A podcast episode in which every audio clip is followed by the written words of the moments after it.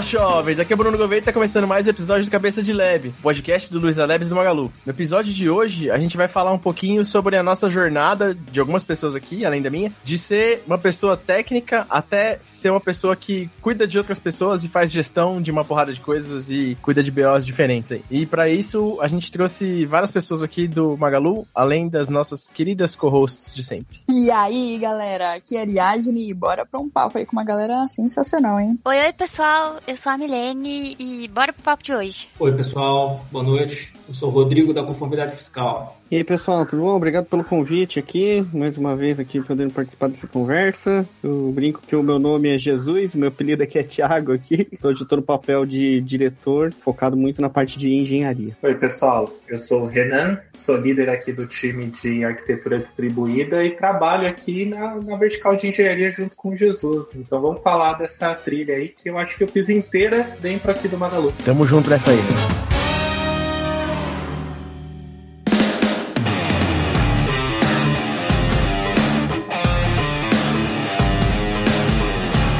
Primeira pergunta aqui é se a gente falar aqui as linguagens que a gente começou e qual foi o começo da nossa jornada aqui, a gente talvez tenha algumas similaridades aqui, né? Então, vou começar aqui falando que a primeira transação fiduciária que eu participei em troca de código foi em VB. E aí foi assim que eu comecei tecnicamente em 2005 ou 2006, acho. Por aí. E tamo vocês? junto, tamo junto, Gouveia. Eu acho que é exatamente isso também. Também Visual Basic, também 2005. Caraca, em 2005? Ô, louco. Caramba, eu acho que eu não lembro o ano, cara. Eu acho que o meu foi... 10 mil antes de... Nossa. Não, acho que foi, sei lá, talvez 99 ou 2000, alguma coisa nesse sentido. Eu já... Engraçado que eu acho que eu comecei o contato com Basic primeiro, que era Q-Basic, na verdade, mas eu acho que depois o profissional foi mais com ASP, cara. Era ASP clássico, né? Cara, eu já comecei mesmo com ABAP, sabe? Meu primeiro trabalho foi em 2003. Cheguei, a primeira coisa que tinha na mesa era um livro todo em inglês. Falei assim, tá aqui, ABAP, tem um ambiente aqui de simulado para teste, boa sorte. Ó, começou rico já, já. No SAP, de terno, em inglês, já veio para arrasar no mercado. Só faltou o terno aí, os negócios todos, mas a gente se esforçou, sabe? Pô, eu brinquei com um ano muito porque o bebê eu estudei no técnico em 2006. E aí, quando eu fui pro mercado de trabalho, aí eu comecei a só curiar a parte de ASP, mas a minha carreira durante uns nove anos foi só mais voltada para banco de dados. E aí eu comecei com SQL Server 2005. Caraca. Eu já contei essa história milhares de vezes, né? Mas assim, eu comecei com no Excel com meu pai, brincando um pouquinho, tinha uns oito anos. E profissionalmente mesmo, eu comecei com JSP, é, eu já sou mais Nutella, né? PHP. aí, é isso aí. A minha é mais nova também, né? É, é verdade. Isso que eu ia falar. Com a Mi trabalhou lá com Excel aí, a gente já tava, sei lá, já devia estar nos PHP aí também. É, tava pagando boleto. já faz tempo.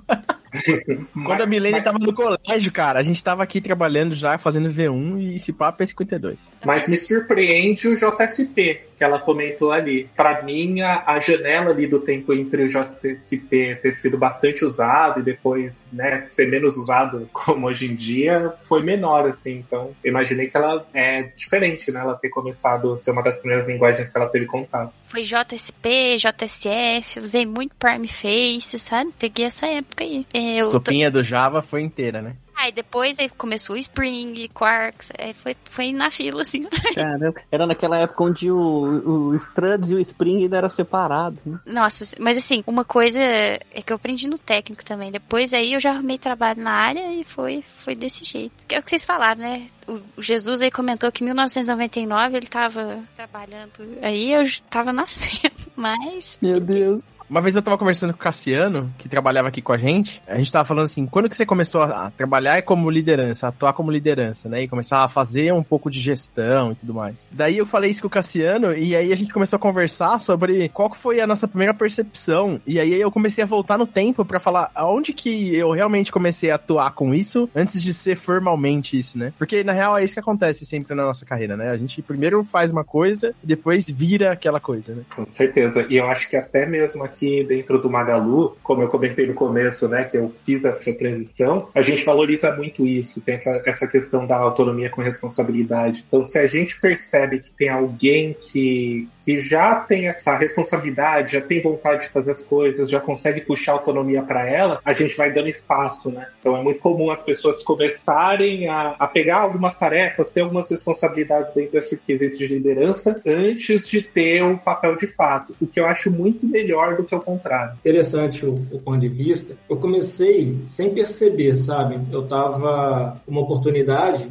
a gente estava fazendo um, um, contrato offshore, né? a gente estava colocando as Filipinas para poder começar a atender um certo contrato e houve uma certa resistência do grupo de desenvolvedores, com medo que tu não perder o emprego, vai transmitir tudo para outro país e tudo mais. E nessa hora foi quando eu falei assim, cara, pô, olha que legal, cara, falar inglês, uma outra cultura, sabe? E aí foi quando eu comecei, sem perceber, tá assumindo algumas responsabilidades e depois virou formal, né? O, o gerente, né? Falou, pô, cara, gostei da tua atitude, vou colocar aqui você com o um chapéuzinho aqui, começando a me ajudar a organizar isso aqui, tomar conta disso aqui. Foi automático, sabe? Assim, pô, tem uma oportunidade aqui acontecendo e ninguém tá vendo, sabe? Então ali naquele momento que eu falei assim, cara, tô começando a fazer alguma coisa e não tinha nem percebido. Eu também acho que fiz a minha carreira de liderança aqui dentro do Maga, né? E, nossa, para mim acho que foi um pouco diferente, assim, acho que é porque foi muito mais, talvez, um espaço que tava faltando. A gente começou a crescer muito e tava ali, e aí acho que começou a aparecer esse espaço, sabe? Daquela história de, cara, tá a bola quicando, ninguém faz, fala, putz, então tem que fazer, sabe? E aí você começa a fazer e quando você tá vendo, você começa a ser referência para as outras pessoas, assim. Então, acho que apesar de ter uma ligação, se parecido com a história que vocês falaram, talvez o meu acho que foi que, putz, mudou muito, né? Eu tô aqui, sei lá, 11 anos. Muito diferente, assim, né? Parece que muda muito, né? Se olhar para trás, acho que vou ver, vai lembrar de quando ele entrou de o que, que é hoje, né? Muda muita coisa e acho que conforme a empresa cresce, né? Também abre espaço para as outras pessoas. Eles vão ser ocupados, né? Por pessoas, né? Eu acho que talvez a gente tirou proveito disso, sabe? Nossa, demais, cara. E você falando aí, eu percebo que ao longo da minha carreira, eu sempre fui fazendo um pouco disso, meio que na linha do que o Carminati falou, mas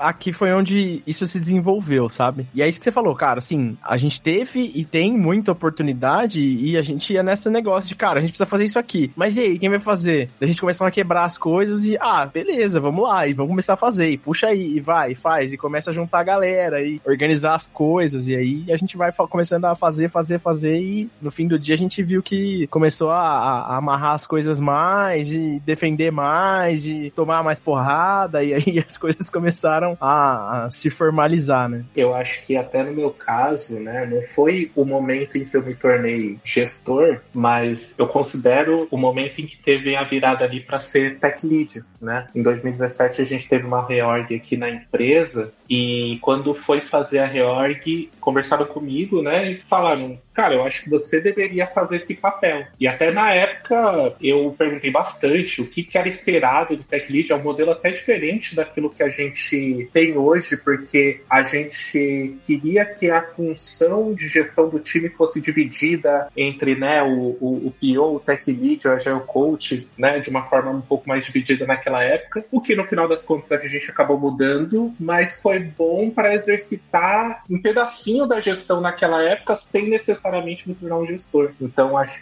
foi bem bacana isso de, de já colocar um pezinho ali dentro e até também mudar a forma como eu mesmo me enxergava. Esse ponto que você colocou, Renan, acho interessante, né? Porque às vezes você vai fazendo, a oportunidade está ali, tá a lacuna, a gente preenche. As pessoas talvez até já te enxergam na função de gestão, de liderança, mas esse flag que você falou da autopercepção, às vezes é o que demora um pouco mais. Fala, cara, eu já estou aqui, agora eu preciso ser uma pessoa que vai ser um, um espelho, né? As pessoas vão começar a a seguir orientações e tudo mais. Eu acho que esse aí acho que foi o ponto assim, que demorou um pouco mais da autopercepção. Sim, com certeza. E o, e o Jesus está aqui, né? Que é a, a, minha liderança direta, ele sabe disso. E eu demoro demais, assim, com essa questão da autopercepção. Muitas vezes ele tem que me falar assim, falar, é, Renan, você é, sabe? Você é isso que você vai fazer. A gente teve algumas conversas interessantes nesse sentido, né? E é engraçado, né? O pessoal até fala sobre isso das referências externas, né? Às vezes você tá ali tão envolvido ali em alguma situação que você não percebe que tem algum comportamento ou que você é referência para alguma pessoa ou outra, né? Aí tem que vir alguém e te iluminar o caminho ali, sabe? Mas assim, o que eu entendo assim, que vocês estão falando é que foi muito natural, né, esse processo para vocês. Vocês já estavam exercendo sem necessariamente já ter o papel, né, de líder. Vocês acham que a liderança é nativo da pessoa? Pessoa? Ou não? É tipo, consegue desenvolver isso se a pessoa se inspirar em alguém e falar, eu quero ser e fazer a mesma coisa que a pessoa faz, quero ser líder igual ela. Ou não, você já nasce com isso. Eu acho que quando você não é liderança, você é contribuidor individual, né? Então, você é líder de si, assim. Quando você é líder de si, todo mundo tem algum aspecto de liderança, eu acho. Algumas pessoas não têm desenvolvido e, e a gente precisa desenvolver para essa pessoa pelo menos ser um líder de si bastante competente. E eu acho que o que a gente tá falando é ser líder dos outros, né? E ser líder dos outros é um negócio que eu acho que tem um quê de predisposição, sabe? De você querer fazer aquilo de uma forma meio natural, assim, sabe? Eu não conheço bons líderes que odeiam pessoas, por exemplo. É incompatível, entendeu? Cara, eu não sei, eu acho que eu tenho uma visão um pouco diferente, sabe, cara? Eu acho que tem muitos aspectos da liderança que são altamente treináveis. Só que o estilo, eu acho que é, é um pouco mais difícil, que talvez está um pouco mais relacionado com a personalidade, né? Sabe? Então, talvez, eu não sei se é. Um diria já nasce com isso, mas eu acho que na formação, né? Quando você é criança, você forma muito da questão da, da personalidade, sabe? Eu acho que isso que direciona muito o estilo de liderança que você vai ter, né? E muitas pessoas, às vezes, têm dificuldade de. são treinadas de uma certa maneira, baseado naquelas percepções que ela tem, que ela viveu, experiência de vida, etc. E aí depois você tem, quanto mais tempo você demora para perceber isso, mais difícil é para você, talvez, fazer uma adaptação, sabe? Sei lá, não sei, acho que eu penso um pouquinho diferente. Assim. A gente até ouve umas expressões, né? Pô, fulano nasceu com o talento para ser líder, né? Mas as experiências que eu fui tendo, desde a, a gente observar, né? Essa criança, esse adolescente que você fala, pô, esse cara tem um talento para ser líder. Eu acho que são as experiências que vai formando, né? A capacidade de liderança. Não vou dizer que ela nasceu com esse talento, mas ela teve oportunidades de exercer alguma certa liderança, aquilo talvez ela gerou uma empatia, gerou um, uma afinidade, essa atividade que ela está fazendo, sabe? Eu, quando estava conversando, tive uma conversa com o meu gestor e ele falou, cara, eu preciso, você começa a me ajudar com tal coisa aqui. Foi a hora que eu me toquei assim, porque ele falou assim, literalmente, né? Vou te dar um chapéuzinho da liderança, vou te dar um fragmento aqui da equipe para você começar a orquestrar, sabe? Foi nessa hora que caiu a ficha assim, e eu confesso que na hora o joelho tremeu, a mão tremeu, o coração acelerou, eu falei, cara, o que, que eu vou fazer aqui, cara? O que, que eu vou ser? Como é que eu vou ser, sabe? Eu comecei a me basear em dados e fatos, experiências positivas e negativas que ocorreram, e falei, cara, para onde eu vou,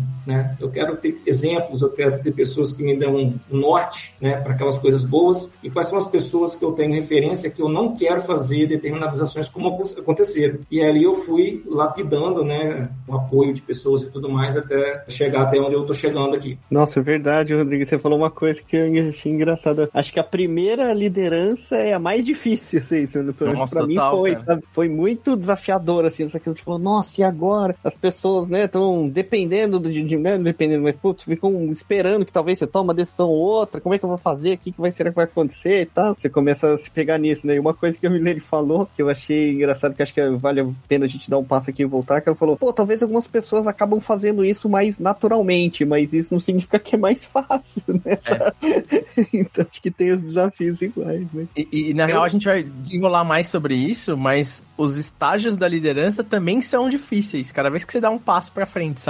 Porque muda completamente o jogo, assim. Eu interpreto talento como. Isso é uma interpretação minha, tá? Tipo, como facilidade de aprender. Então, quando fala, ah, a pessoa tem um talento ali de, de tocar um instrumento, alguma coisa assim, o que eu entendo é que a pessoa tem uma facilidade de aprender alguma coisa. Talento para liderança, eu penso que a pessoa tem facilidade para aprender. Mas o fato de você não ter facilidade para aprender alguma coisa não impede você de aprender também. Talvez para você seja difícil. E até é irônico, porque algumas habilidades que eu tive que desenvolver, depois que eu tô lá fazendo aquele baita esforço, não soa natural para mim, eu faço, sabe, me forçando para isso acontecer, as pessoas chegam para mim falando: Olha, você faz tão bem, você tem isso nato, e mal sabem elas o esforço que eu faço para isso acontecer. Minha percepção é bem de encontro com a sua.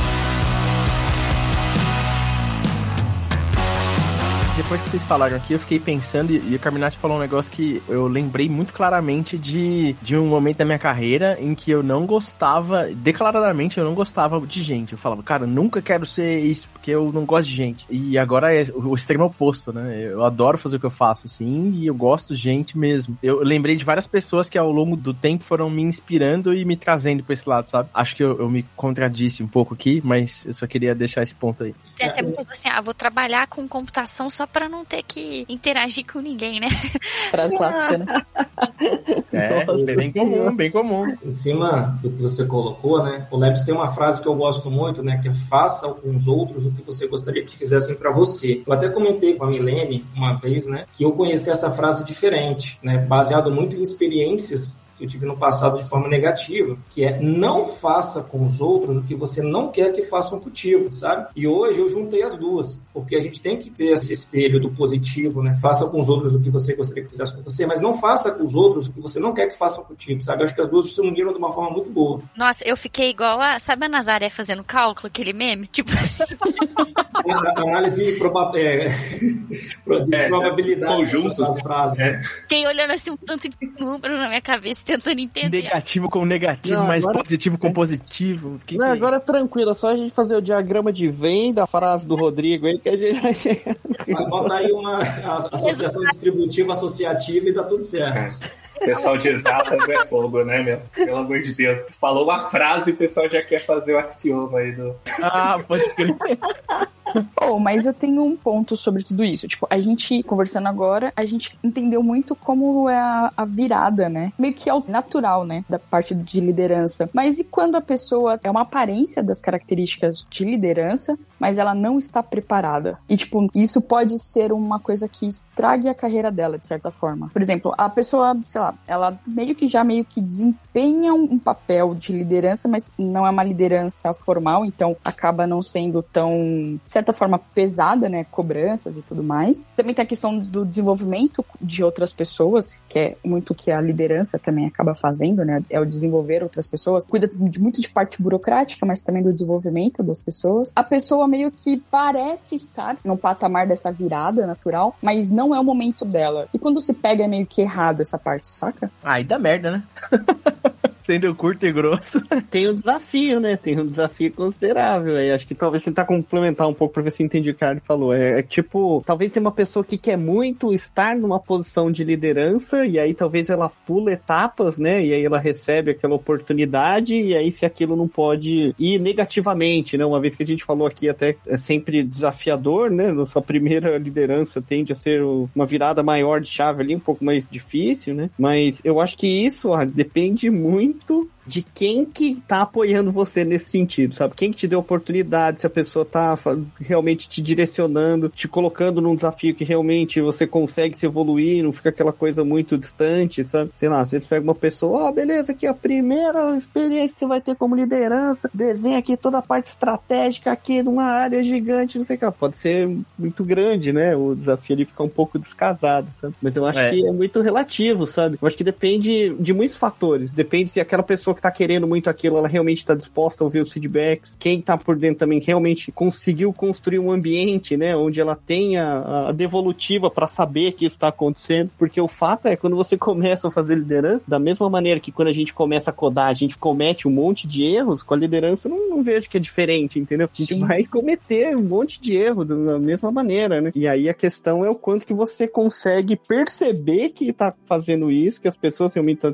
falando para você conseguir corrigir a tempo e criar um relacionamento forte, principalmente com os seus liderados ali. Eu não sei qual que é a percepção de vocês com relação a isso, mas quando tem alguém no meu time que fala, ou eu percebo, a gente conversa e que a pessoa almeja um cargo de liderança, para mim, como líder, eu acho isso ótimo, porque me dá Nossa, essa oportunidade de, de ir desenvolvendo a pessoa e já ir delegando também uma parte daquilo que eu faço para a pessoa chegar lá junto, né? Então, eu já tive experiências, né, em que a pessoa falou para mim, eu não enxergava a pessoa como um líder, como ele almejando querer ser liderança. Então, muitas vezes isso pode até ser um motivo de frustração se você quiser ser uma liderança no lugar onde você tá. É legal você falar isso pro, pro seu líder, falar isso pra pessoa que tá junto com você. A pessoa falou comigo, eu comecei a enxergar mais isso nela e já comecei a dar feedbacks mais direcionados. A pessoa começou a crescer e eu acho que também, até como que o Jesus falou, já é um, um- um teste um pouquinho também do quanto a pessoa quer isso, né? Porque ela vai ter que fazer algumas mudanças, às vezes, um comportamento, às vezes desenvolver algumas habilidades que ela não tinha, e nesse momento talvez ela perceba que ela não quer tanto assim. É um lugar seguro que ela pode fazer esse teste. E eu acho que verbalizar o que você quer é importante em todos os casos, cara. Porque, por exemplo, quem entra aqui de repente fala, puta, cara, eu quero trabalhar fora do Brasil. Ah, eu quero trabalhar como liderança. Eu quero ir pro lado de liderança técnica. Você verbalizar o que você quer é sempre muito importante para ficar sempre explícito aonde você quer ir, entendeu? O Jesus é testemunha da minha história aqui no Magalu e ele, sabe que durante um tempo eu falava, mano, eu não sei direito o que eu quero. Eu quero isso aqui agora e vamos ver. Daí depois de um tempo eu falava, mano, não quero mais esse treco não. Queria outra coisa. Só que eu ficava falando o que, que eu queria e depois o como eu não queria mais, entendeu? E a gente ficou, eu fiquei experimentando diferentes papéis até falar, hum, legal, gostei disso aqui. E, e foi aí que eu cresci como gestor, sabe? O Renan colocou um ponto aqui que eu achei muito interessante, e essa questão do, do formar o líder por dose homeopática, né? Pô, você quer ser líder? Legal, toma aqui um,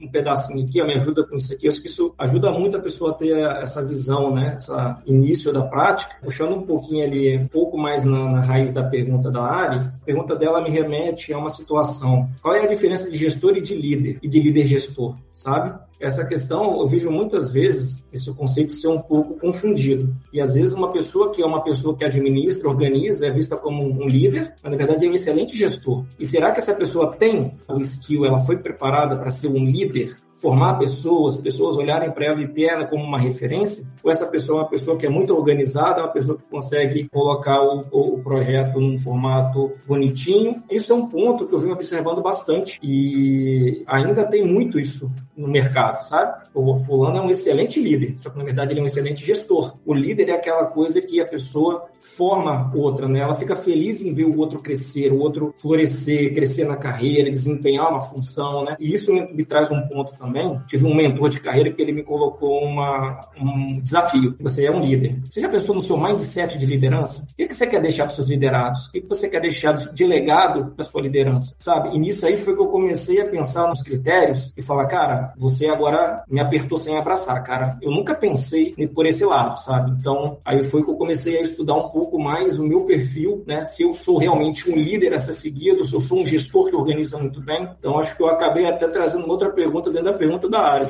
Sim, bastante. E, e cê, mano, você quebrou minha cabeça, porque tipo, eu fiquei aqui. Caraca, então é isso, né? O gestor e o líder Nossa. não é o mesmo? Eu concordo demais com o que você falou, cara, porque eu já tive muito gestor que não era líder, assim. E eu já tive líder que não era gestor também. Talvez quem venha muito de um negócio natural seja mais líder do que gestor e aprende a ser Sim. gestor com o tempo, entendeu? E até mesmo se a pessoa almeja, né, ter esse papel de liderança, é legal ela saber disso, né, que ela não precisa ser um gestor para fazer isso. E eu acho até também, do ponto de vista de ser gestor, você também tem que saber que você não precisa ser o líder o tempo todo. A liderança também é algo que pode ser exercido por outras pessoas de acordo com a situação. Muitas vezes você não é a pessoa que é referência dentro de um determinado assunto, dentro de um determinado contexto. Então é melhor você muitas vezes sair da frente e deixar outras pessoas liderarem naquele contexto, né? Nossa, super concordo, Renan. Isso aí é bem importante mesmo, né? Porque às vezes as pessoas acham que você tem que sempre estar ali na ponta de lança, né? E às vezes o grande objetivo é você também ajudar aquele grupo a quem que é a melhor pessoa para resolver aquele problema naquele momento, naquele contexto, sabe? Responsabilidade Extrema é o livro, que é do Joko, é um cara que tem um podcast e é autor desse livro. Ele dá um exemplo de liderança que é, por exemplo, ele fica fazendo muita analogia, é um livro bem didático, inclusive, para quem quiser ler um pouco sobre liderança, é um ótimo livro. E ele fala bastante assim, você ser liderança é você ser liderança de si, dos seus pares, dos seus liderados e do seu líder. E tudo depende da situação. Daí ele começa a citar uns exemplos tipo, ele é Navy SEAL, né? E todos as, as, os cenários do livro, ele vai colocando um caso de no campo de batalha lá que ele passou na vida dele, depois ele transporta para como que ele fez uma consultoria com a empresa dele para um meio corporativo e ele faz uma comparação dos casos, sabe? Tipo dos problemas, dos prós e contras, das coisas que você pode notar entre eles. E ele fala, putz, em um determinado caso a gente tinha que fazer uma progressão numa viela e aí essa progressão eu não tava na frente, então quem me liderou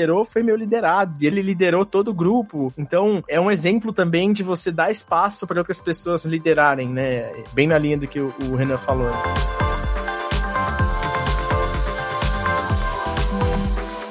Coisa que vocês comentaram é que a, a liderança mais difícil de vocês foi a primeira vez que vocês tiveram que liderar. Quais os desafios que vocês tiveram que passar? Quais dificuldades, assim? Por que, que foi difícil? Isso para quem tá começando aí, para ver se se identifica. O que vocês passaram? Eu tive um, uma situação bem complicada. Eu já era um líder, eu tive um, o meu superior, né, o meu líder imediato, era uma mulher, só que ela era mega controladora. Então, da mesma forma que era dada autonomia para a liderança, quando chegava nas entrelinhas e não estava no formato, né, no jeito que essa líder gostaria, ela descosturava tudo que foi construído por mim, sabe? Ia nos liderados, bypassava a liderança, dava outras diretrizes, não alinhava comigo e daqui a pouco, quando eu ia conversar com o time, estava tudo trocado, tudo diferente do que estava planejado, do que estava acordado, os prazos, o que tinha que ser feito, e aí ficava o quê? Aquele conflito, né? Putz, eu sou o líder, tenho carta branca, mas no final das contas tem que ser do jeito exatamente perfeito do que a líder está pedindo, sabe? Essa foi uma situação muito complicada, demorei, demorei um tempo a conseguir organizar e sair dessa situação, sabe? Mas assim, deu para aprender muito com essa situação. Então era uma carta branca meio cinza, então não era tão branca assim. Aquela carta branca com aquelas canetas que você bota o V e você vê a tinta, sabe? Ah,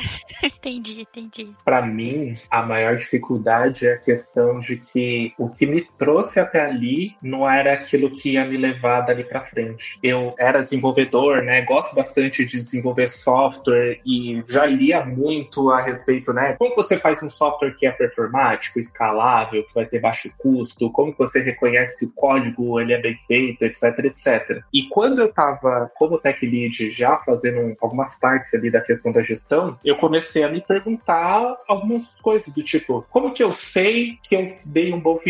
Como que eu sei que as pessoas elas estão felizes aqui, que eu estou fazendo aqui o meu trabalho bem? Então, nada disso é exatamente aquilo que eu aprendi quando eu pensava só em mim, quando eu era o contribuidor individual. Para chegar dali para frente, eu precisei de muito apoio, né, das minhas lideranças, né, das pessoas que estavam ali à minha volta, meus pares, trocava muito com relação a isso. Muita gente me ajudou aqui dentro do, do Magalu. Comecei a ler mais a respeito dessa parte, entender um pouco mais, ter um contexto técnico, né? Eu sou formado em sistemas de informação, não fiz administração ou algo do tipo, ou algo que me dê alguma bagagem que tenha ali com relação à gestão. Eu comecei a entrar um pouco mais nesses quesitos para eu entender o que, que eu precisava conhecer para me levar dali para frente, né? Isso para mim foi o maior, a maior dificuldade. O Renan colocou um ponto que eu também estava esquecendo aqui, que é essa parte da quando você tem né, uma bagagem técnica e a sua liderança confia no seu trabalho, sabe? O nosso amigo aqui agora, ele tem condições de ser um líder, né? Mas, cara, eu não posso perder o Renan, o Carminati, né?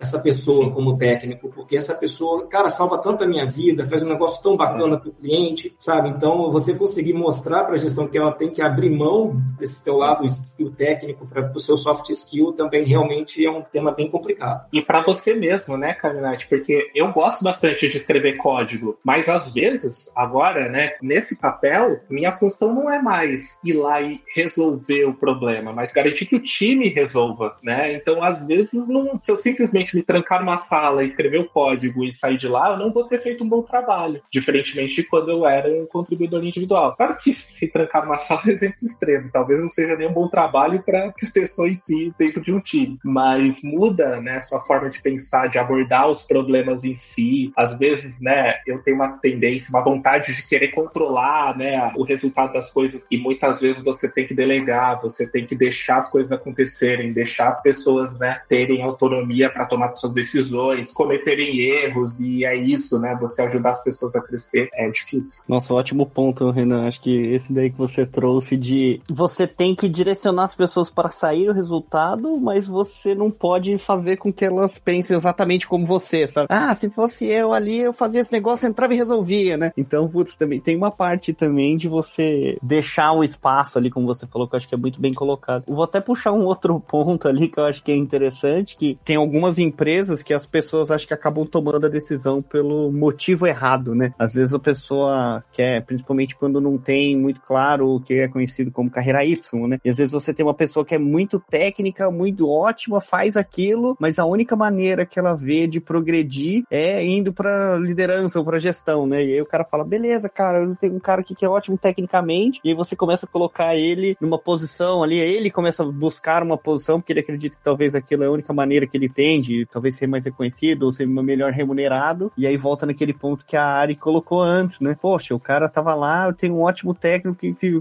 passou a ser gestor e não, talvez não funciona, né? Porque na verdade ele queria mesmo era continuar sendo técnico com talvez um pouco mais de reconhecimento. Sabe? Tem até aquela frase do se você colocou seu melhor técnico como gestor, você só perdeu seu melhor técnico. Nossa, é, é verdade, né? Você perdeu o líder e o técnico, né? É, não, não porque ainda corre o risco de perder o time, hein? porque talvez o cara vai se esforçar ao máximo, mas putz, talvez não é nem aquilo que ele tá buscando, né? Eu acho que as dificuldades, elas acontecem em cada passo que a gente dá novo na nossa carreira. Então, tipo assim, cada vez que você põe um sapato novo, é diferente, sabe? O jeito de andar é diferente, o conforto e o desconforto é diferente, as dificuldades são diferentes, as habilidades, o que o Renan falou é mais pura verdade, sabe? O que te levou até ali não é o que vai te levar para o próximo passo e o que vai fazer você funcionar nesse estágio aqui. Então, de contribuidor individual para ser líder de contribuidores, né, de pessoas contribuidoras individuais, para ser líder de líderes, depois líder de líder de líderes, e depois líder funcional ou líder de organização. Tudo é um mundo novo, assim, sabe? Então, para mim, a grande dificuldade, ela é recorrente cada vez que a gente dá um passo para frente, é um mundo novo, sabe? É você estar apegado a fazer o papel anterior e você querer atuar de uma forma mais ativa no papel que você fazia antes. Então, se você era dev, você vai ter um viés forte de querer contribuir tecnicamente como dev, só que você não deveria. Perdão da piadinha ruim aí. Saca? Nossa, governo superou nessa, hein, cara? Foi uma piada, gente frase aí abriu muito minha mente. O que fez eu chegar até aqui não é o que vai me fazer chegar mais longe, né? Algo do tipo, né? Pegando esse gancho aí, uma coisa que me surgiu aqui de dúvida é o conhecimento técnico na carreira técnica contribui para vocês agora na liderança? Eu vejo assim, por tech lead, na minha visão, essencialmente, né? Agora, por exemplo, no caso de um squad lead, a pessoa necessariamente tem que ter esse conhecimento técnico ou qualquer pessoa que já, já tenha liderado, querendo seguir esse caminho, pode ser também? Eu acho que depende da missão que aquela pessoa vai precisar atuar, sabe? Tem algumas coisas que você vai precisar atuar que elas têm um cunho técnico muito forte. E tem outras que vão depender mais de competências de você fazer um time técnico muito forte funcionar bem. E aí você vai precisar de outras skills. Como toda boa pergunta ganha essa resposta, assim, acho que Sim. depende, sabe? E eu acho que também depende da composição do seu time, né? Porque talvez você tenha uma. O seu lado técnico não seja assim tão profundo, mas se tipo você tiver alguém do seu lado que também tem essa questão de liderança em desenvolvimento ou desenvolvida e que te apoie muito de forma muito próxima, né, que você consiga formar ali uma parceria, você pode conseguir passar, né, resolver esses problemas com a ajuda dessa pessoa. Corroborando de novo, depende. Né? Eu já tenho uma visão um pouco diferente, né? Eu acho que o líder, ele é aquela pessoa que tem que saber colocar a pessoa certa no lugar certo. Independente se eu tenho um time técnico ou um time de processo, o líder, do meu ponto de vista, ele tem que cuidar da pessoa, que a pessoa dá o resultado. Então, se eu sou um líder e eu conheço meus profissionais, eu conheço os limites de cada um, eu sei onde cada um é bom e o que eu preciso, eu só tenho que colocar a pessoa certa no lugar certo. Eu tenho um, um caso real de um grande profissional, uma pessoa que eu tenho hoje, até hoje, contato e troco experiências profissionais. Essa pessoa é formada numa área totalmente fora da tecnologia. Ela entrou numa empresa multinacional e começou como monitoramento. Hoje essa pessoa é um gerente sênior executivo de uma área de desenvolvimento e entrega operacional, passou por dezenas de clientes com desenvolvimento pesado, clientes muito chatos, e nunca codou uma linha de código na vida, mas conseguiu colocar as pessoas certas no lugar certo e resolver os grandes problemas. Então eu acho que essa pergunta é uma pergunta muito boa, porque hoje, com agilidade, com tudo que a gente tem, é uma pergunta que eu acho que vem para quebrar paradigma, sabe? No meu ponto de vista, eu acho que o líder não precisa ter o conhecimento técnico. Ele tem que saber o time que tem e onde colocar cada pessoa. É, eu acho que só para contribuir aí com o ponto do, do caminhar, é, tem um detalhe que é o seguinte, minha visão, tá? Eu não acho que a pessoa tem que saber desenvolvimento, mas ela tem que saber, acho que ajuda muito você ter conhecimentos de tecnologia. Eu fiquei ouvindo você falando, sabe? Eu fiquei pensando, falei, cara, ele pode nunca ter codado nenhuma, nenhuma linha de código, mas ele entende de tecnologia, sabe? Ele sabe os conceitos, ele sabe talvez como as coisas funcionam, e eu acho que isso no, no nosso ambiente de tech ajuda muito, sabe? Facilita uma conversa, talvez, entre o que, que um, um cliente está querendo e como que você vai talvez passar a informação ali para o resto do seu time, ajudar o pessoal de produto a entender quais são os desafios, sabe? Então eu não acho que é só o ponto do o cara saber codar, né? E, e é engraçado porque eu já falei com algumas pessoas aqui dentro que as pessoas hoje são lideranças de times de tecnologia e falam, pô, mas eu, mas eu não codo, eu não sou um cara de tech. Você fala, beleza, mas você faz perguntas de tecnologia, ela sabe, ela entende o que é um request, ela entende o que faz uma coisa, como é que funciona os sistemas e tal, o que é um banco de dados. Então, por mais que ela não tenha colocado a mão na massa, né? Acho que são coisas que naturalmente as pessoas acabam aprendendo para desenvolver aquele papel naquele contexto, né? Então, acho é, que é um ponto interessante, né? Para mim, o grande ponto, cara, é que liderança é, é sobre gerar clareza. O Fred fala muito isso. E eu acho que é muito verdade. Então, para gerar clareza, você tem que se comunicar de forma eficiente. E aí que conecta com o ponto que você falou, sabe? Se você não, não consegue conectar o que você precisa e o que o seu cliente precisa com quem vai executar, aí complica mesmo, sabe? Aí você não vai conseguir atingir os resultados. Exato. Essa pessoa vai ter um pouco mais de trabalho, sem dúvida. Mas o que o Jesus falou é, é fato, sabe? Porque ele vai ter que precisar puxar um profissional, me explica aqui o que está acontecendo, deixa eu entender um pouquinho melhor para ver como é que eu vou ajudar. E acaba que sim, ela vai conhecendo o, o técnico numa forma mais overview, mas ela sabe sim se defender. E eu vou te falar que do ponto de vista de ser liderado, às vezes eu até prefiro a pessoa que. Tem algumas pessoas aqui dentro do Magalu que eu considero excelentes lideranças aqui dentro. Elas não se consideram pessoas técnicas, apesar de que elas entendem quando a gente fala com os termos técnicos, aquilo que vai acontecer, esse tipo de coisa. E nesses casos, eu, alguns eu até prefiro do que a pessoa que tem muito mais profundidade para falar. Houveram até momentos em que eu estava explicando, né, ainda quando eu era tech lead, estava explicando tecnicamente como algo iria ser feito, e aí no processo da pessoa entender aquilo que vai ser feito,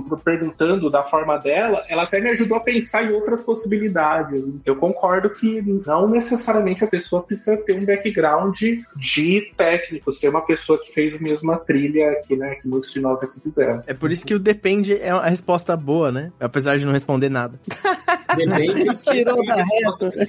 né? Mas é sério, porque imagina o seguinte, ó, é uma pessoa, e eu vou tirar do contexto, uma pessoa que trabalha lá na SpaceX e nunca trabalhou com nada aeronáutica, e ela vai liderar alguma coisa de ciência de foguete, uns bagulho mega técnico assim. Essa pessoa vai ter uma fricção de comunicação muito grande. E talvez seja grande a ponto de não ser produtivo ela tá no processo. Ela precisa ser excepcionalmente boa em outras qualidades para funcionar. Ao mesmo passo que se a gente tivesse uma pessoa que fosse mais ou menos em soft skills, mas tivesse um background técnico bom, talvez comunicaria de forma mais eficiente para as necessidades ali. Então, depende é uma resposta coerente com isso de verdade, sabe? Um ponto também, né, Luvi, é que o próprio time, né? Putz, às vezes tem times que tem mais dificuldade em ser liderado por uma pessoa que não consegue, talvez, falar o mesmo idioma ali do Technicase e tal, né? Então, acho que é uma equação complexa, né? Até pra pessoa ganhar confiança, entender é, e falar, ó, oh, beleza, pessoal, a gente precisa resolver esse problema. Aí o cara, pô, mas esse problema que tem que resolver mesmo, sabe? Começa a gerar, um,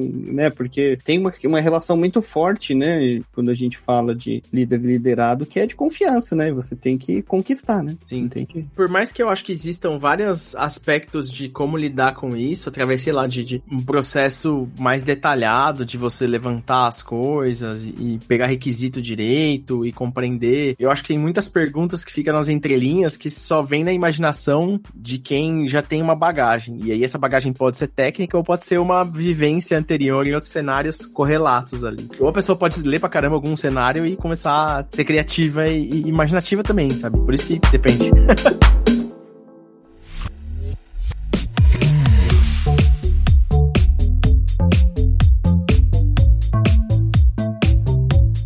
Então, é uma coisa que é, eu tô passando no momento, eu tô fazendo uma migração aí de dev liderança e aproveitando aqui, né, que a gente reuniu um de Super Saiyajin, né? Queria saber quais dicas vocês dão aí para quem tá passando por essa migração, para passar de maneira mais suave possível. Nossa, eu tenho uma dica muito simples que foi a dica que eu te dei, que é não pule etapas. É tipo, passa para cada dor que tem ao longo do caminho, porque cada dor ao longo do caminho vai te ensinar uma coisa que você vai tirar muito valor lá na frente, sabe? Cada dor que eu passei passei, ela contribuiu muito para eu conseguir passar por grandes apertos nos passos seguintes, sabe? E eu observei muita gente que pulou etapas e, tipo, putz, era de repente uma pessoa de skill mais júnior em um papel anterior e já foi ir pra gestão e essa pessoa não tinha criado, não, não tinha passado por uma formação nem nada, ela só pegou um bonde porque apareceu alguma oportunidade e foi. E essa pessoa teve tantos problemas que se ela tivesse segurado um pouco mais, tido a formação, ela ia chegar no mesmo lugar com menos sofrimento, sabe? Esse ponto aí também tem um ponto interessante que quando a gente começa a entrar nessa parte né, de vivenciar a liderança, a gente acha que o líder ele tem que ser um super-herói, sabe? De peito de aço, com capa, voar, fazer tudo, sabe? Nesse momento é muito importante conhecer os seus limites e pedir ajuda na hora certa. O líder não é porque você é líder que você tem que resolver tudo, sabe? Da melhor forma. Você tem um líder que pode estar junto contigo, te ajudar, dar um coach, dar uma orientação. Então não sofra sozinha, né? Utilize o teu mentor, o teu líder, peça uma orientação. Nessas horas a troca de experiência, né? A forma com que um lidar com a situação pode de repente não ser a melhor forma com que você vai lidar, mas ela pode te dar uma ideia de como chegar lá na solução do problema, sabe? Eu concordo muito com o que o Carminati falou. Acho que é bom criar esse relacionamento, esse canal de comunicação, tanto com a sua liderança quanto seus liderados, para você perceber quais são as expectativas que existem em cima de você, o que, que as pessoas elas estão esperando que você faça em cada momento e até mesmo você comunicar, né? Aquilo que você muitas vezes você não vai poder fazer naquela hora, aquilo que talvez você não saiba, né? Eu acho que é bom você também ser transparente, né? Fala, cara, eu não sei como a gente vai resolver isso, mas eu vou me esforçar. Teve um, um livro que eu li chamado Leading Snowflakes, que ele tem uma, um modelinho de tabela, é bem pensando na pessoa que era técnico e foi para gestão, né? Que ele fala Code Review Your Management Decisions. Você coloca uma planilha do tipo, sei lá, alguém te pediu ajuda com relação a alguma coisa, você ficou na dúvida? Vai lá e coloca na planilha, ó, nesse dia a pessoa tal me pediu para fazer isso e eu decidi fazer aquilo. E aí tem umas duas colunas na frente para você falar, ó, em data tal, daqui uma semana, daqui um mês, eu vou discutir a respeito disso com alguém. Vou fazer esse code review. Pode ser com a própria pessoa, do tipo, cara, mês passado você me pediu para fazer tal coisa e eu te falei para fazer isso. Deu certo? Não deu? Foi bom? Não foi? Ou pode até ser outros colegas, outros líderes, outras pessoas ali, podem ser pares, pode ser a sua liderança, tal, para você falar, poxa, eu tomei essa decisão ali, você acha que foi uma boa ideia? Você ter isso no começo eu usava muito assim, você colocar isso, registrar, até para você exercitar quais são outras possibilidades que você poderia ter tido naquela situação. É um bom ponto, Renan. Uma coisa que eu ia comentar é para você tentar exercitar, principalmente essa parte de estar tá aberto aí, como o Gouveia falou, e o próprio Renan também, de putz, pegar feedbacks. Que eu acho que no começo, eu acho que você tá muito mais suscetível a isso, sabe? E você tem que ter essa, o mínimo do autoconhecimento para saber o que que te dá trigger, que talvez você faz alguma coisa que não é bom para as pessoas, né? O que que acontece. Mas tem uma peculiaridade que eu queria adicionar aqui, é que quanto mais você sobe na posição de liderança, menos você tem input das pessoas, sabe? E aí as pessoas vão começando a ficar, opa, peraí, te dá menos, te dá menos, e aí você tem que achar maneiras de você conseguir buscar esse tipo de feedback ali, né? Que nem o próprio Renan falou aí. Pô, isso aí deu certo, isso aqui deu bom, não sei o que lá. Então, acho que é uma peculiaridade, assim, também, né? No começo que você tá ali, primeira gestão, acho que todo mundo que você perguntar, você tem muitas referências que vão te dar input, vai falar se tá no caminho certo, se não tá. Então, esteja preparado para isso. Mas que também, conforme vai aumentando ali, é um caminho talvez um pouco mais solitário, sabe? para você ter trocas e etc. Não que elas não existam, lógico que elas existam, mas eu acho que você tem que aproveitar mais, que os momentos são mais escassos, sabe? Onde você tem esses inputs. Né? Nossa, Jay, você falou um bagulho que é muito verdade, cara. Liderança é um, uma posição mais solitária do que as outras, assim. Não sei se para vocês é, mas eu vejo que a gente tem momentos solitários de forma mais recorrente, em que a gente tem que usar muito mais o nosso autoconhecimento e a nossa capacidade reflexiva do que conversar com os outros, sabe? Porque tem situações únicas constantemente, sabe? É muito complicado, cara, é muito complicado. Então, esse negócio que o Carminati também tinha falado de você se conhecer, tem uma outra frase que é um líder que não conhece a si não vai conhecer os outros, né? E é isso, cara. Se você não se conhece, você não, não entende que estímulos que causam comportamento em você, como você funciona, você vai ter uma dificuldade gigantesca em começar a compreender os outros e observar os outros e como que você pode ajudar os outros, sabe? É muito doido isso, cara. Isso é, é verdade pra caramba, assim. A Milene, né, lá da manhã da conformidade, eu converso muito com ela, né? eu falo com ela, Milene, eu sou carente, preciso de feedback. E ela é a testemunha, né? É o líder mais carente. Por favor, me dê feedback. Oh, mais. Tem um negócio curioso, né? Eu, para combater essa carência aí, eu fico muito olhando as coisas que estão acontecendo, sabe? E falando como que eu posso puxar uma conversa com o time para melhorar isso ou melhorar aquilo. Onde tá dando problema que às vezes a galera não tá muito afim de falar, porque de repente, sabe, sei lá, tá tentando resolver, mas tá batendo a cabeça mais do que deveria. Então eu fico na distância tentando não encher muito o saco, mas tá próximo sem incomodar, sabe? É, é, é delicado isso, é um, é um jogo curioso, assim. Vocês recorrem a leituras ou artigos ou, enfim, dicas mais voltadas para psicologia humana para ter tipo Nossa, uns entendimentos? Bastante. Eu fazia isso Sei também, né? Porque eu era coordenadora, eu fazia muito disso para tentar entender melhor o comportamento, para saber como agir em determinadas situações. É muito isso. Você colocou um ponto muito interessante. A Milene também já sabe, né? Eu não, muita gente tem vergonha de dizer, mas eu, eu falo abertamente. Eu faço terapia e o meu psicólogo é um dos meus coaches, sabe? Eu converso muito com ele pela psicologia de, cara, me ajuda a entender uma situação aqui. Por que, que a mente humana tem essa tendência nessas situações? Além de eu fazer a terapia por fazer, eu tenho um momento ali, sabe, de, de, de troca de experiência, de análise sabe? Porque eu acho que antes do profissional, né, tem a pessoa, tem o ser humano. E essa percepção ajuda muito você entender, se colocar no lugar da pessoa, né, usar da empatia e tentar entender e como propor uma solução numa situação ou, ou, ou até aliviar a mão em algumas situações, sabe? Pesar a mão, tirar a mão, entender aquele momento. Eu gosto muito de ter referências, por exemplo. Tem uma pessoa que eu admiro muito como dar feedbacks. Como é que essa pessoa daria esse feedback nesse momento, dada a experiência que eu conheço conheço e como ela faz. Eu tenho uma pessoa que é referência em como chamar o time para um feedback 360 como é que essa pessoa faz. Então, eu também busco no dia a dia a junção da prática com a leitura. Tem muitos livros, tem muita coisa muito boa, mas eu sou muito mais a, junção dos dois, sabe? Juntar tanto a teoria com a prática, com base em pessoas que eu tenho uma referência muito boa naquele tema. É, muito legal. E esse ponto que você falou, né? Até das referências, que acho que é sempre muito importante, mas tem um ponto até que é engraçado, que acho que o Renan também falou também, mas num outro contexto, como que a mente humana é, né? Que às vezes até na própria terapia você também tá lá para você se ouvir falando sobre um assunto, né? Que às vezes você pensa em um monte de coisa, mas quando você fala em voz alta, quando você põe para fora e fala com outra pessoa, vem um outro insight, uma outra perspectiva, né? Como o próprio Renan falou, né? Então, putz, é um. Você, você me fez lembrar de um também muito legal, Jesus. Eu tive uma situação complexa para resolver. Eu tinha que dar um feedback bem complicado para uma pessoa complicada. Né? E eu lembro que nessa aí eu falei, não, cara, eu vou conversar aqui com o meu psicólogo para ele me dar uma orientação aqui, né? Já que é uma situação bem delicada, né? Eu quero ser efetivo, né? Eu quero dar a mensagem correta, no formato correto, sem exageros, né? Mas também não posso pegar leve demais. E aí ele pegou e falou assim, fala o feedback como se eu fosse a pessoa aqui, eu conversei com ele, falei. Aí ele falou assim, você se ouviu e tudo mais? Eu falei assim, não, eu deixei um pouco ali a, a, minha leitura dos fatos. Aí ele fez, faz um exercício muito simples, grava tudo isso que você falou e escuta em voz alta para ver e se coloca no lugar da pessoa, como é que essa pessoa reagiria. É, muito doido, né?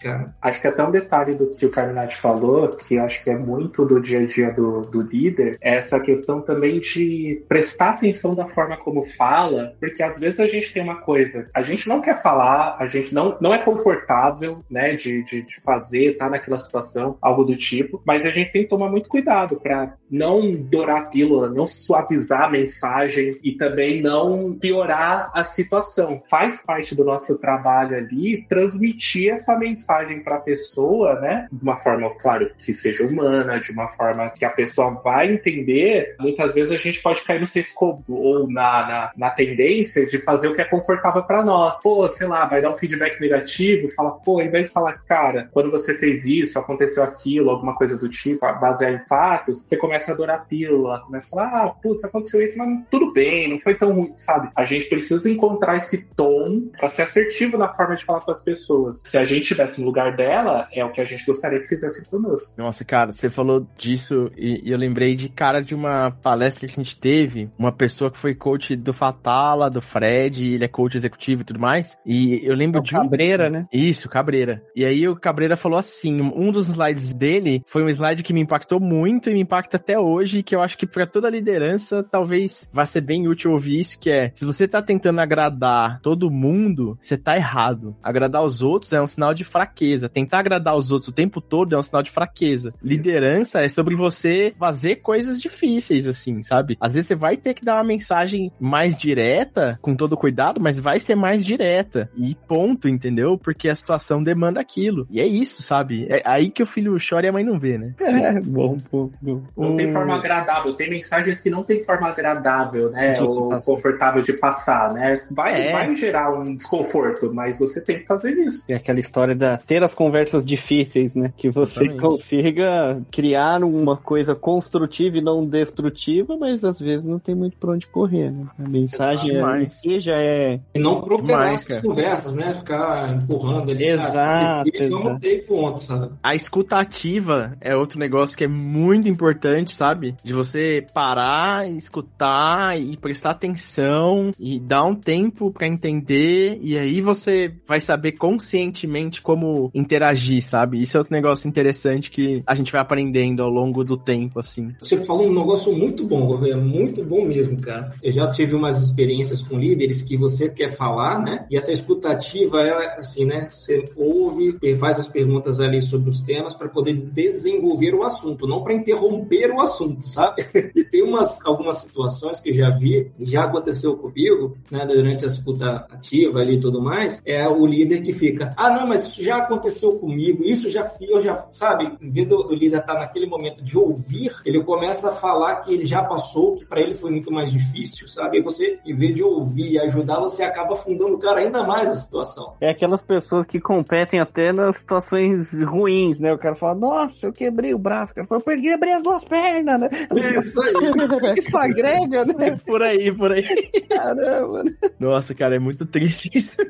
eu vou dar a mão aqui pro Carminati e falar, cara, eu também faço terapia e assim, o que eu acho da terapia é o seguinte, eu falo isso pra minha irmã, minha irmã também faz. Cara, ninguém é tão bem resolvido a ponto de uma terapia não ajudar. Isso ajuda qualquer pessoa, cara. Todo mundo. Não tem ninguém que você vai falar, ih, essa pessoa não precisa. Até o terapeuta faz, entendeu? É, sempre positivo, né? Verdade. Mas é engraçado, ver que isso que você falou, que pra você querer fazer a terapia, você tem que estar disposto, né? Senão você só desperdiça o tempo de todo mundo que tá envolvido. Exatamente. Você tem que chegar lá de peito aberto, sabe? Não pode chegar lá e não querer falar e querer ouvir o quê, né? Primeiro que a boa terapia, ela é feita de perguntas boas, né? E não de respostas. Porque, na real, o terapeuta, ele é uma pessoa excelente em escutar e fazer boas perguntas, né? Ou deveria é ser. verdade. Muito bem Te fazer pensar, né? Coisa que eu já percebi, todo mundo que faz terapia é igual o pessoal que tem air fryer. Todo mundo que tem air fryer quer A palavra da air fryer, a palavra da tela- da Fala terapia. bem, tio? todo mundo que faz terapia quer que os outros façam terapia. Vocês já perceberam? Air fryer e a terapia. É, eu acho que Mas eu são vou ter bons, os dois são bons. que ter os dois. Todo mundo fala. Impressionante.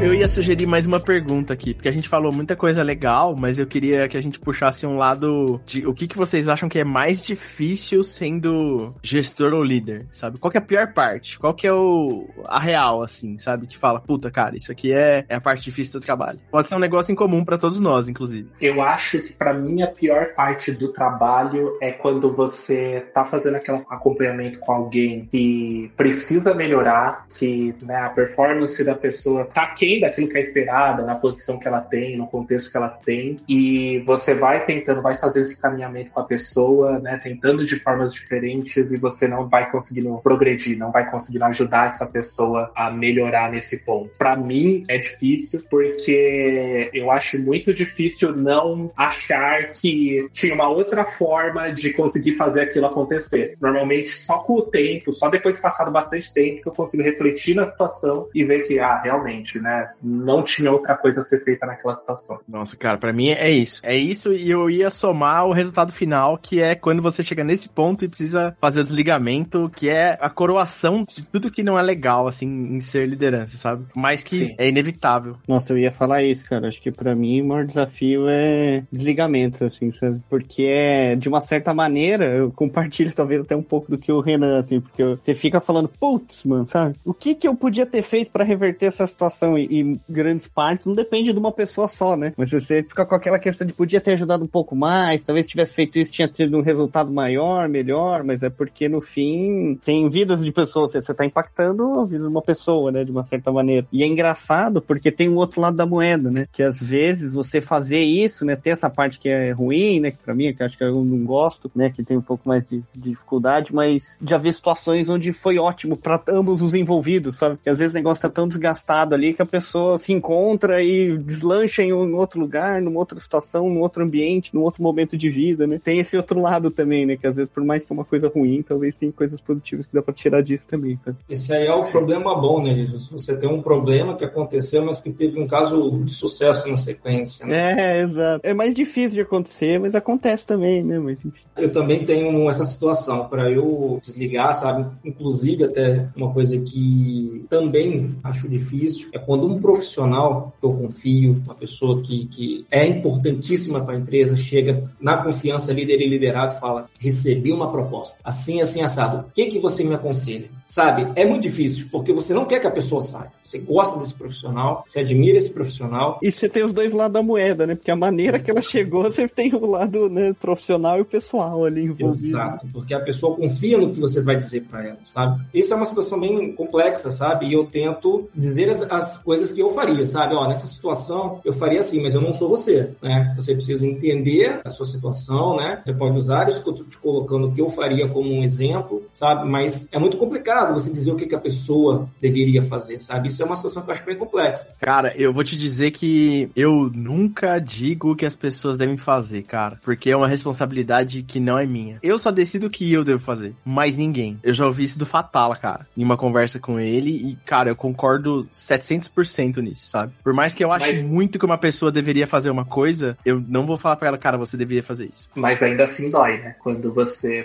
Nossa, demais, dói demais, dói é demais. É principal do Carminati né? ali, que é, cara, é. dói dói, né, velho? É, é, é, tipo, cara, você acha que a pessoa, cara, ela não deveria fazer isso, né? Tipo, você tá enxergando, do seu ponto de vista você consegue enxergar isso, você não tem meio muito o que fazer, né? Tipo, deixa a pessoa tomar a decisão Nossa, dela. eu concordo. E, e, até tem outras situações similares que caem no mesmo buraco, que eu acho que é, é aquela que você sabe que, tipo, vai de alguma maneira ser ruim, vai dar ruim ali, mas você, infelizmente, tem que deixar isso acontecer pra pessoa aprender alguma coisa com isso, sabe? Você fala, vai bater o navio no rochedo lá, você não pode pegar a mão no, no leme ali e desviar, entendeu? Você tem que deixar bater ali em alguns momentos, sabe? Tem raras exceções que você tem que deixar acontecer para criar um impacto e a pessoa entender o que, que você tá falando, sabe? Isso é outra dor que é verdade. Não é tão dolorida quanto as outras que a gente falou, né? Se a gente for botar nesse cara de Sim. dor aí. Mas a dor de você falar, puta, cara, eu preciso virar a cara e deixar o carro ralar aqui, ou o carro dar essa batidinha, que eu sei que a pessoa vai aprender a prestar mais atenção na curva, sabe? Isso é outra verdade.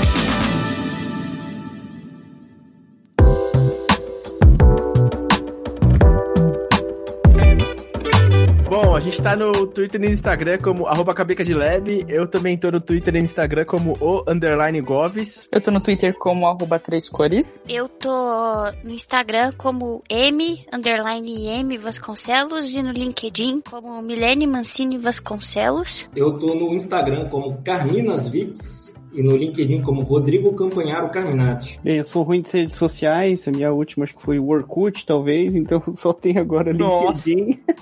Vocês devem me achar lá como Thiago Jesus Catoto, logo assim. Lá. E eu tô no LinkedIn, Instagram, Twitter e todas as redes como Renan Ivo. Sucesso, hein? Pessoa mais fácil de achar, hein? Caramba, aí sim, hein, Renan? Em todas, sem exceção, Renan Ivo. Muito então, eu, eu, eu, fazia a piada dos outros que era em todas as boas. Né? As ruins, então. Isso aí, gente. Valeu.